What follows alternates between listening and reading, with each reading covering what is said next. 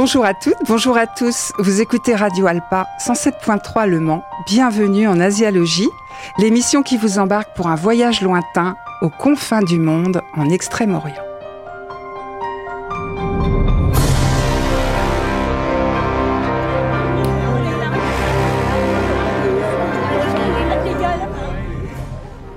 À la technique, mon compagnon de voyage Didier. Bonjour Didier. Bonjour Corinne. Alors aujourd'hui Didier, on va voler et surfer. Après avoir quitté Maître Kong, on va retrouver un drôle de héron. Ah Oui, c'est toi qui vas nous faire retrouver le drôle de héron. Je crois, oui. Ah. Et euh, chers auditeurs et auditrices, on vous fera plonger dans la vague à Liu avec sept beaux garçons, les BTS. Ah, alors là, je pense que ça va être attendu. On avait laissé Maître Kong chez lui et à son enseignement avec ses disciples dans le premier épisode. Rappelez-vous, les amis, l'humain est au centre de sa pensée et l'éducation et la réflexion en sont les piliers. Parlons maintenant de son influence. C'est la raison même du, deuxième, euh, la deuxième partie de Confucius. Alors Confucius a défini cinq vertus essentielles. Alors je vais les prononcer en français. Ce sera quand même plus facile pour tout le monde et surtout pour moi finalement. Alors c'est le renne, la première. La première vertu, le renne, l'humanité et la bienveillance. La deuxième, c'est le yi, la justice et la droiture. La troisième, le li, traduit par les rites nécessaires au bien vivre ensemble. Et enfin, non, pas enfin, la quatrième, le ji, la connaissance et la sagesse. Et le chin, la sincérité et l'intégrité. Alors ces cinq vertus devant être bien évidemment le socle de toute la société. Alors le mot vertu euh, peut être entendu comme synonyme du mot valeur aujourd'hui. Euh, vertu, ça fait un petit peu religieux et désuet. On retiendra donc le, mot valeur. Donc s'ajoutent d'autres vertus ou valeurs qui découlent des vertus constantes et ce sont ces valeurs-là qui différencient la Chine, la Corée et le Japon. Alors il y a le Zhong, la loyauté et le respect de la hiérarchie, le Xiao, la piété filiale et le Jie, la fidélité. Eh bien, ça fait beaucoup de choses. Ça, ça, se traduit en fait comment dans la culture euh, de chaque pays ces belles vertus? Mais il faut savoir que c'est très difficile pour un Chinois de travailler au Japon et inversement. Alors que les valeurs confucéennes sont partagées par les deux pays et que le respect de la hiérarchie est une valeur centrale des organisations chinoises, japonaises et coréennes, bien sûr. Alors, important à prendre en compte, c'est l'histoire de chaque pays, les religions pratiquées, les traditions qui sont bien différentes et qui ont fait évoluer la pensée de Confucius euh, de manière, euh, je vais dire, euh, oui, di encore différente. Je me répète, mais c'est ce qui s'est passé. Alors, vous en saurez plus, chers auditrices et auditeurs, après avoir écouté Jaren avec Beauty Song de la magnifique BO du magnifique film Le secret des poignards volants. C'est un film de Zhang Yimou. Ça fait beaucoup de magnifique, ça. Oui, mais ça l'est. D'accord, écoutons.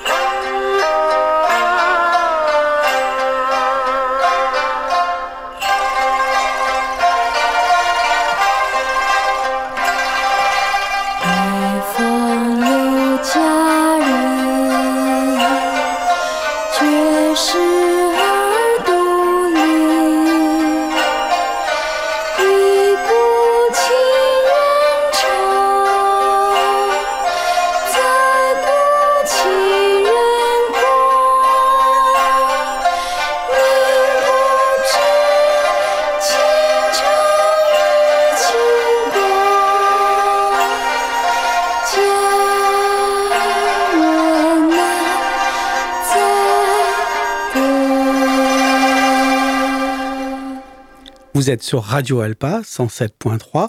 Nous étions donc avec la magnifique, comme nous a dit Corinne, Beauty Song du non moins magnifique, pardon, euh, le secret des points noirs volants. Reprenons Confucius maintenant. Oui, alors Confucius, là on parlait des valeurs, ce qui distinguait chaque pays. Alors en Chine, c'est le ren. Alors je vais essayer de le prononcer euh, en chinois. On dit le gen. C'est l'homme en société et la bienveillance qui domine. Alors né en Chine, le confucianisme a été mis au centre de la vie politique à partir de la dynastie Han, soit 206 avant Jésus-Christ en tant que politique d'État.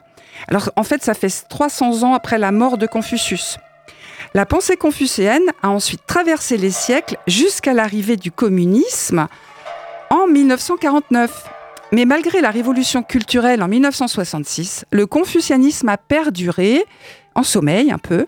Il a été adapté aux idéologies nouvelles et intégré en partie au maoïsme. Actuellement, sa pensée est en recrudescence depuis l'arrivée de Xi Jinping au pouvoir. C'est un peu étonnant ça, je trouve même. oui, ça, ça, lui, ça dort son blason un peu à Xi Jinping. D'accord, voilà. C'est du, du, de la dorure de blason, Confucius pour Xi Jinping. J'espère qu'il m'en voudra pas de dire ça. Non, mais je suis pas sûr qu'il écoute. On ne sait jamais. C'est jamais. Bon, en Corée, alors le confucianisme est arrivé très tôt, entre 200 avant Jésus-Christ et 200 après Jésus-Christ. Alors évidemment, ça fait quand même 400 ans, ça fait 400 ans, mais c'est relativement peu de temps après la Chine. Et chose importante, la Corée va découvrir les enseignements de Confucius et de Bouddha à la même époque. Ainsi, la, pensée confucéenne y connaîtra un développement original où bouddhisme et confucianisme vont se mélanger jusqu'au XIVe siècle. Ça, c'est une date importante, le XIVe siècle pour la Corée, parce que c'est la période où le bouddhisme sera rejeté par la dynastie qui prendra le pouvoir. Jusqu'au XXe siècle, c'est la dynastie Choson. Le confucianisme va donc dominer la vie quotidienne des Coréens jusqu'à l'arrivée du christianisme qui va redistribuer un petit peu les cartes. Alors différemment de la Chine, la Corée mettra l'accent sur deux autres notions du confucianisme, c'est le xiao, la piété filiale, et le zhong, la loyauté. La piété filiale est ainsi la notion la plus inculquée aux enfants avec le respect des anciens en Corée une valeur mise en avant par les dictatures après la Deuxième Guerre mondiale, tandis si bien qu'aujourd'hui, le concept de piété filiale pardon, est encore appliqué et élargi insidieusement à l'école, à l'enseignement, dans l'entreprise ou encore pour ce qui concerne le gouvernement ce qui pose évidemment problème aux nouvelles générations qui ont bien du mal à se faire entendre et qui en souffrent beaucoup. Et c'est un sujet récurrent des dramas coréens. Ça, on aura l'occasion de parler des dramas coréens. Et, ça, je veux bien le croire, parce que j'en ai été témoin au siècle dernier quand j'étais étudiant. J'ai été étudiant avec un Coréen mm. et j'ai bien senti tout le poids que ça avait pour lui. Ouais, le poids de la famille et le poids de, l'image qu'on renvoie de la de, de l'image de la famille, c'est très important, effectivement, Titier. Donc, et au Japon, je suis sûre que tu es curieux de savoir. Toujours. le confucianisme est arrivé bien plus tard, au VIe siècle. Et il fut rapidement adopté par les, euh, par les Japonais, en plus du shintoïsme, la religion d'État, et du bouddhisme. Ils ont apprécié la vision de l'empereur comme étant le père de la nation. Et c'est la loyauté, le jong, qui va dominer, représentant la valeur principale du samouraï. Vous connaissez peut-être l'histoire exemplaire des 47 Ronin qui restèrent loyaux à leur maître jusqu'à la mort. Eh oui. tu, la connais l'histoire. hein, c'est un très beau film aussi. Très très beau. Oui. Un film de Carl Eric Rich, un film de 2013 avec Keanu Reeves. Que je vous invite à tous à regarder. Oui, c'est un très beau film, c'est vrai. Et puis il y a un livre aussi, alors c'est un gros pavé, mais qui est vraiment passionnant. C'est un grand classique de la littérature japonaise euh, de Osagiri Jiro. Voilà. Alors, il n'y a pas que le jong dans la vie des Japonais. Une grande partie de la population s'attache davantage au chi, l'intégrité et l'importance de la parole donnée. Et aussi au jie, à la fidélité. Ce sont des valeurs importantes que l'on retrouve par exemple, en plus de la loyauté, chez les yakuza. Oui, et aussi euh, chez les kamikazes, qui a été quand même une période euh, douloureuse euh, bah, de l'histoire du, Japon. effectivement, ça fait, il y a eu un certain nombre de kamikazes qui se sont fait exploser. Oui. Euh, en fidélité. Peut-être qu'un jour à on reviendra sur cet Ah, épisode de l'histoire. Je pense qu'il y a sûr. beaucoup à dire. Il y a beaucoup à dire. Voilà. On, on parlera de l'Empire du Soleil Levant très bientôt. Si j'ai bien compris, en résumé, alors on peut dire que pour la Chine, l'humanité, pour la Oui. Corée, la piété filiale et la loyauté, Oui. et pour le Japon, la loyauté accompagnée de l'importance de la parole donnée. Et de la fidélité. Oui. D'accord. Euh, mais est-ce que euh, on rend encore hommage à Confucius aujourd'hui? Oui, toujours, et cela depuis plus de 2000 ans. Pour rendre hommage à Confucius, chaque pays asiatique a construit des temples, appelés le plus souvent temples de la littérature. Les plus importants sont en Chine, au Vietnam et en Corée, et font partie du patrimoine mondial de l'humanité pour la plupart. Alors, Confucius a sa tombe à Chufu, sa ville de naissance, dans le nord de la Chine. On peut visiter la résidence de sa famille, le temple qui lui est dédié et se recueillir sur sa tombe et sur celle de ses innombrables disciples. Peut-être pas les 3000 quand même, hein. mais il y a beaucoup de disciples qui sont enterrés sur ce site et aussi beaucoup de ses descendants. C'est un site exceptionnel de 830 hectares. Je pense que c'est énorme, 830 hectares. Oui, ça l'est, oui, c'est Ah. clair. Et une autre info de taille, qui est, euh, c'est une vérité, hein, c'est 83 générations ont été enregistrées depuis sa mort à Confucius, soit un total de descendants de près de 3 millions. C'est quand même énorme. Ça fait un peu de monde, oui. Ça fait du monde. hein. Et alors, le dernier euh, adulte euh, de la lignée s'appelle Kong, forcément, Kong. Kong Tsui Chang, il est né en 1975, il habite Taïwan et il a deux enfants. Mais c'est une autre histoire dont on parlera. Enfin, pas l'histoire de, du dernier Kong, mais l'histoire de Taïwan.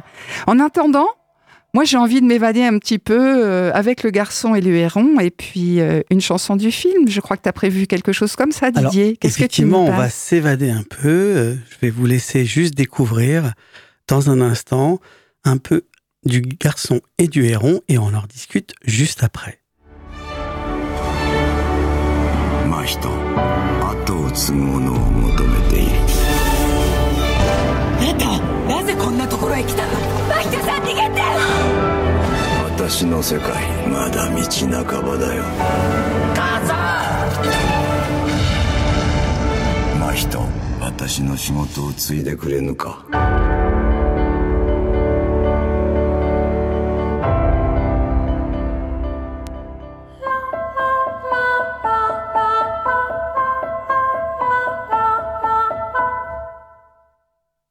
J'avais envie de prendre quelques minutes à Asiologie pour vous évoquer un événement qui me paraît incontournable si on est passionné par la culture japonaise. Il vous aura sans doute pas échappé que le maître Miyazaki n'avait pas réalisé de long métrage depuis 2013. À l'époque, avait été annoncé comme le point final de son œuvre cinématographique. Son retour sur grand écran dix ans plus tard est donc un événement plutôt rare. Mieux encore, on peut dire que Le garçon et le héron était très attendu.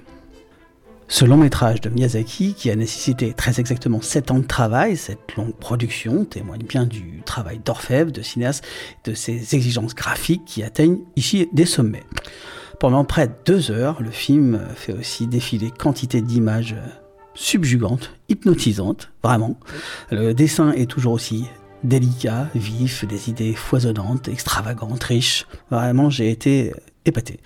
Une technicité sans faille qui dévoile toute sa grandeur, la puissance des scènes d'introduction est littéralement flamboyante, oui, euh, je peux pas dire autrement, il suffit de les voir pour comprendre, impressionnante de virtuosité. Miyazaki nous ouvre à nouveau en grand les portes de son imaginaire. On y retrouve ses principales obsessions thématiques habituelles, le rapport à la nature, à l'enfance, le deuil, les bouleversements sociaux du Japon et le contraste entre la ville et la campagne. On pourrait ainsi s'amuser à lister tous les euh, motifs qui tendent un miroir à ses précédents films ou à rembobiner tous les fils rouges de son œuvre, mais ce nouveau rêve éveillé mérite mieux qu'une simple comparaison. Surtout que cette accumulation d'autoréférences et d'éléments familiers n'est pas tant un best-of, mais qu'une possible remise en question dans ce qui pourrait être son dernier film à 82 ans. Alors comme il est gravé dans le film sur le portail doré que vous allez découvrir pendant le film à l'entrée de ces dimensions un peu parallèles, c'est écrit Tous ceux qui cherchent à comprendre périront. S'il y a bien une réplique du film sur laquelle je vais me reposer, c'est celle-ci. Au détour d'une simple phrase, Miyazaki nous invite malicieusement à lui faire confiance, à se laisser embarquer, à consentir, à se perdre avec lui sans forcément tout saisir. À l'image du jeune Maito, baladé d'un endroit à un autre, une réalité à une autre, sans réelle emprise sur tous les événements. Bon, bah, cette richesse m'a parfois, moi, un petit peu dérouté, j'avoue que j'ai été parfois un peu perdu. Il me faudra sûrement d'autres visionnages du film pour appréhender tous les méandres et les apprécier totalement. Au final, je n'ai qu'un conseil à vous donner en fait. C'est aller le voir sans aucun doute et de vous faire votre propre opinion dès que vous le pourrez. Et pourquoi pas nous la partager, euh, nous donner votre ressenti sur notre page Facebook, Asialogie. On a Didier, je partage euh, ton avis. J'étais aussi un petit peu perdue, euh, même si je, je m'y suis retrouvée par certains côtés parce que j'ai retrouvé effectivement des thématiques euh, très souvent abordées. Mais j'étais un peu perdue et il faut que je le revoie. Eh ben, Voilà. je vais faire pareil que toi. Oui, je pense qu'il mérite un deuxième Oui, ça visionnage. mérite, ça mérite, Voilà. effectivement. Donc, Didier, le moment est venu de surfer sur la vague Aliou et de rencontrer les BTS. Et c'est sur Radio Alpa 107.3 FM Le Mans dans l'émission Asialogie. Alors, Aliou, qu'est-ce que ça veut dire, Didier Tu le sais? Euh, non, je, je suis pas très au clair. Je, Alors, je c'est que du tu me redises. coréen, ça veut dire vague. Ah oui, c'est vrai, on en et, avait parlé. Et le mouvement Hallyu, c'est la diffusion de la culture coréenne à l'international. Alors ce mouvement est apparu dans les années 2000 en France et n'a pas fini de nous étonner, il va falloir s'y habituer. BTS, le groupe phare de la K-pop, est au cœur de cette vague. Alors quelques chiffres, ils sont sept, ont réalisé 27 albums depuis la création du groupe en 2013 et en ont vendu plus de 25 millions. C'est quand même assez considérable. C'est clair. BTS est aussi responsable de la venue des 13% de touristes en Corée en 2022. Alors j'avoue que ça, en préparant l'émission, parce que Mm. je- bon, allez, je vais le dire aux auditeurs, BTS à la base, c'était pas trop, euh, voilà, c'est pas ma cam de base. Et même si j'aime beaucoup l'Asie, euh, voilà. Mais alors euh, quand j'entends 13% Oui, c'est euh, énorme. de, de motivation pour se rendre en Oui. Corée, ne pas faire que ça derrière certes, mais 13% de touristes qui vont là-bas pour ça, Que à la pour base, les BTS. c'est assez effarant. Alors, il y en a peut-être euh, un certain nombre aussi qui viennent pour Blackpink, Seventeen, Oui, oui, enfin, oui. toutes sortes d'autres groupes. Donc, Mais euh, économiquement, c'est un poids énorme. Monstrueux. voilà, c'est un poids monstrueux, tout à fait. Donc, ils ont quand même en France rempli deux fois le Stade de France en juin 2019. Il y a eu deux dates et ils ont fait. C'était complet, les deux dates. Ils sont des superstars mondiales alors qu'ils chantent principalement en coréen. Ils ont obtenu 61 récompenses prestigieuses pour leur travail et ont plus de 80 millions de fans de tous les pays. Ils sont aussi dans la liste des 100 personnalités les plus influentes du monde. Ça fait vraiment beaucoup de chiffres euh, très très effarants ça. C'est Alors ça. en fait, euh, dis-moi en plus, ils, ils sont nés comment les BTS Alors, les BTS, contrairement aux Beatles, ne sont pas nés dans un garage. Euh, BTS, c'est un groupe qui a été créé de toutes pièces. Ils ont tous été recrutés en 2010 par Big Hit Entertainment, une société de divertissement qui avait organisé des auditions de jeunes talents dans toutes les provinces coréennes. Alors, je vais les citer rapidement. Il y a, Mhm. oui, euh, Irem, le leader du groupe, qui a quand même un QI de 148. c'est pas mal. C'est pas mal. Il figurait dans les 1,3% des meilleurs étudiants du pays lors de ses, ex- ses examens d'entrée à l'université. Mhm. Il y a Jin, qui était étudiant en cinéma, Sugar, qui est né dans une famille pauvre et qui a dû travailler pour payer sa scolarité, J-Hope, membre d'une troupe de danse de rue, Jimin, major de sa promotion de danse moderne à l'université, c'est le chouchou celui-là. hein. Ah d'accord. Il y a Vi aussi qui est chouchou, qui est, qui est fils de fermier. Et le plus jeune, Jungkook, qui, qui s'est formé à la danse à Los Angeles. Alors c'est lui qui a chanté pour l'ouverture de la Coupe du Monde au Qatar 2022 quand même. D'accord. Coupe du Monde de foot. On s'en souvient. Alors là, moi, le foot, non, ça, je m'en oui, souviens alors pas. tu t'en souviens pas. Mais par contre, Tant c'est très très hétéroclite quand même euh, Ah, tout. ah, tout hein. à fait, ils ça, viennent d'horizons C'est pas très lisse, ils ont été chercher des choses Voilà. différentes de ce que j'en ai lu. En, en plus, ils s'engagent vraiment euh, dans, dans la composition. Enfin, c'est pas des jeunes qui prennent des textes qu'on leur donne et qui Non, chantent comme on non. a pu connaître euh, dans des d'autres boys bands. C'est des vraies personnalités. Ils sont tous très doués, chanteurs, musiciens, acteurs, danseurs. Ils savent tout faire et ils, et ils ont chacun leur carrière en solo. Ouais, et puis de toute façon, pour en arriver là, faut forcément un petit peu de talent quand même avec les chiffres que tu nous as donnés. C'est c'est ça. Donc BTS veut dire euh, Boy Scout par balle, c'est Bangtan Sonyeondan. On va comprendre pourquoi. Ouais. Alors, ils incarnent une jeunesse joyeuse qui aime s'amuser, se déguiser, mais aussi s'engager. À la différence d'autres groupes de K-pop, ils écrivent, composent et produisent eux-mêmes leurs chansons, dénonçant le système col- scolaire, les attaques contre les LGBT. et les pressions engendrées par la société coréenne, comme tu le disais tout à l'heure Didier, la société cor- coréenne conservatrice et patriarcale, d'où leur nom. Boy Scout par balle, ils protègent la, La, jeunesse. Oui, il y, a il y il y quand même un minimum de courage dans tout ça qu'on retrouve pas dans d'autres boys bands très lisses, quoi, on va dire. Tout à, tout à fait. Alors, ils ont une couleur et même Ah, une ça, ça m'a effaré. émoticône. Une Voilà. couleur, le cœur violet Que tu as dans ton émoticône. petit téléphone. Ben, je- oui, mais c'est c'est toi qui me l'as fait découvrir, ça. hein. Voilà. Donc en fait, en 2016, c'est un des membres de BTS, V, un des chouchous, qui invente la phrase I purple you. Parce que le violet, dernière couleur de l'arc-en-ciel, représente l'amour et la confiance. Depuis, le violet et la phrase sont devenus leur symbole et celui de leurs fans. De leur armée de fans. Leur armée de fans. Bon, on va les écouter quand même Ouais, un je petit pense peu, que Didier. pour que tout le monde Hein puisse se faire une petite opinion, Voilà. ça me Donc- paraît une bonne idée. Voilà, donc c'est Dynamite Et c'est dans Asialogie. et c'est parti alors. C'est parti.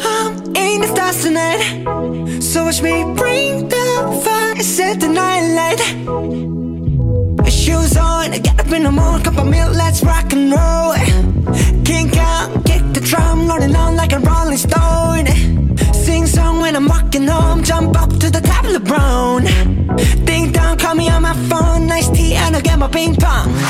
This is getting heavy, can't hear the bass, boom, I'm ready. Life is sweet as honey,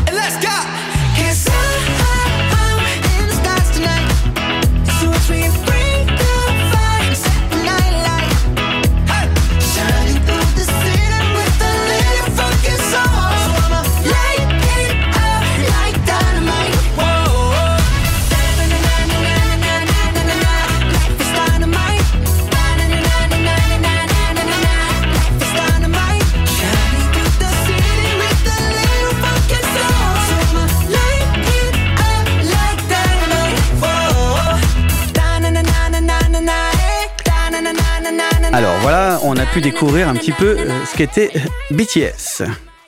Donc vous êtes toujours sur Radio Alpa 107.3. Asialogie reprend son cours. Donc alors, euh, c'est BTS. Euh, ils ont débarqué en Occident depuis quand en fait? Alors ça a commencé comme ça. Ils sont partis en 2017, donc c'est assez récent, aux États-Unis où ils étaient parfaitement connus. Ils, inconnus. Ils allaient enregistrer leur album Love Yourself Here. Ils donnent un premier concert gratuit dans une salle de 200 personnes en attirant le public, en distribuant des places dans la rue. Et avec leurs fans très actifs sur les réseaux sociaux, leur réputation va grandir très vite. Et en 2018, ils vont se retrouver en haut des classements des albums et vont être invités aux Nations Unies pour le lancement de la campagne de l'UNICEF dont ils sont les ambassadeurs. D'accord. Mais alors, euh, c'est qui leurs fans Alors. ils- Comment ils agissent? Oui, alors les- je crois qu'il y a une vraie puissance là. a une vraie puissance, c'est un phénomène social très intéressant. BTS a su dès le départ créer une relation privilégiée avec ses millions de fans appelés ARMY. N'importe qui peut s'auto-proclamer ARMY, il faut juste être fan de BTS, s'impliquer pour eux et adhérer à leurs valeurs. Les ARMY ont le sentiment d'appartenir à une communauté planétaire capable d'influer positivement sur le cours du monde, et c'est vrai. En 2020, il relaie un appel sur TikTok, et ça, moi, ça m'a scotché. Hein, euh, donc, un, un appel pour réserver des places pour un meeting de Donald Ouais, je Trump. me souviens de ça. Je savais pas que c'était eux, honnêtement. Et oui, et c'était eux, avec l'intention de ne pas s'y rendre.